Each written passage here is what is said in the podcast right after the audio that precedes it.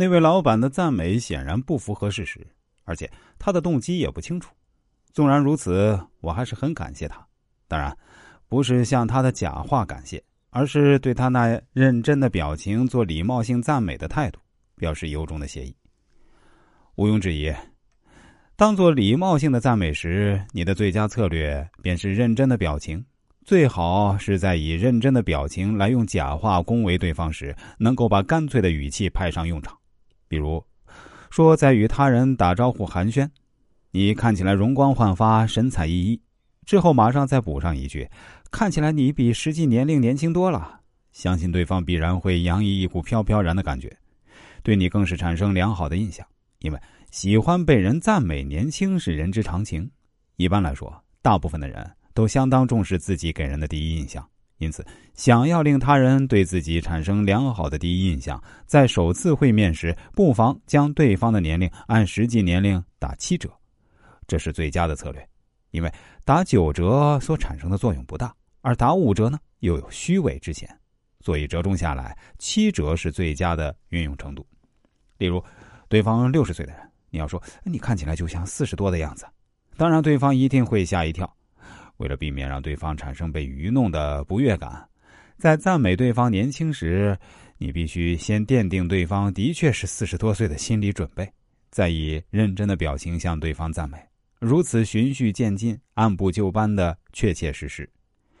即使对方很清楚这仅是礼貌性的，并非真实的赞美，也依然会被你的诚意打动而深感愉悦。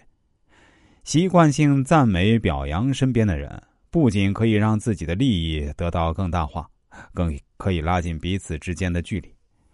即使再亲密的人之间，也需要通过欣赏对方来使彼此之间的距离更近。更何况是一些普通的朋友、同事，甚至是陌生人，合适的赞美、夸奖别人，总是会令对方心情愉悦的，也是双方在打开心扉、打开话匣子聊天的金钥匙。那么，接下来我们就讲一讲如何有技术含量的夸人，应该如何赞美别人，或者说有哪些不恰当的话一定要避免。第一点，首先。赞美别人的时候啊，要真诚自然，不要睁眼说瞎话。比如，对方明明长得不好看，你一口一个美女，还时不时来一句“你长得真漂亮”，这些话就会让人感到你这人说话比较虚假。人家自己长什么样，心里没点数吗？对方相貌不好看，你可以夸他的气质、他的才学，或者他的声音好听、皮肤很好之类的。总而言之，只要你善于发现对方确实比较好一方面来夸奖赞美对方。但是，如果你真的说漏嘴了，比如面对一个长相很一般的女士，你称赞对方长得很漂亮，但忽然又意识到自己说错了，怕引起对方的反感，这时候啊，也千万不要乱了分寸，一定还是要礼貌、微笑，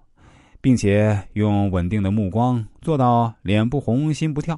还是要以一副欣赏对方的语气来进行接下来的话题，这样对方也看不出你的破绽。